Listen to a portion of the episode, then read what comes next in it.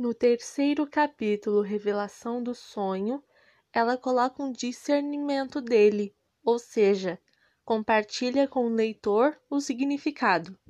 No livro, ela menciona que a divisão, exclusão no sentido de preconceito para com as pessoas, a indiferença devem ser superadas.